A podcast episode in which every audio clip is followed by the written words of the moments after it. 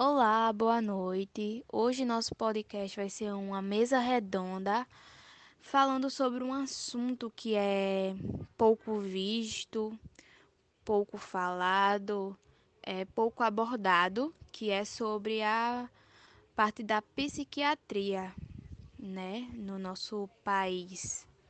É assunto esse que é de extrema importância e que deve ser olhado com um olhar de cuidado, com um olhar de ajuda, com um olhar de compreensão. Então, hoje nós vamos trazer o tema do excluir não e cuidar sim, né?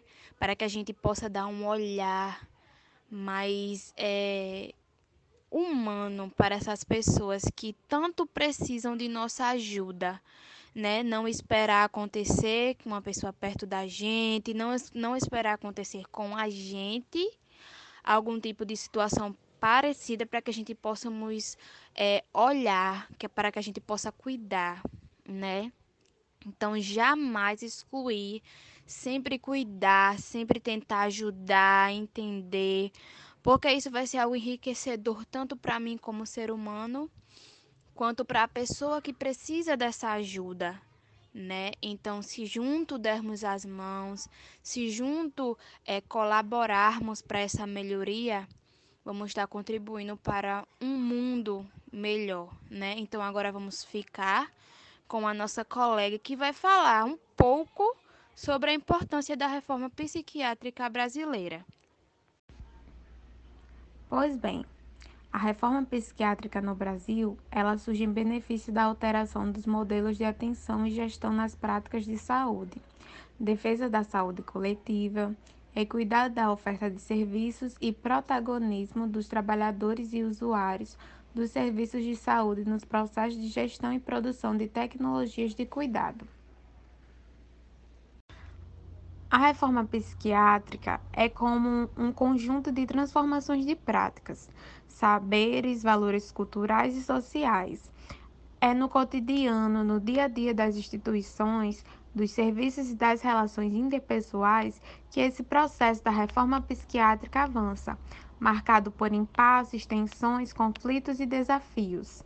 Vou falar um pouco também referente aos cuidados que devem ser abordados, é, o que fazer para melhoria da situação. Bom, como geralmente eles no surto psicótico eles distorcem aquilo que, ele, que eles pensam, eles pensam que estão vendo algo, ouvindo, sentindo. Nós, como enfermeiros, temos que ter um cuidado redobrado, é, porque eles realmente acreditam que algo está acontecendo e até mesmo se tornam agressivos.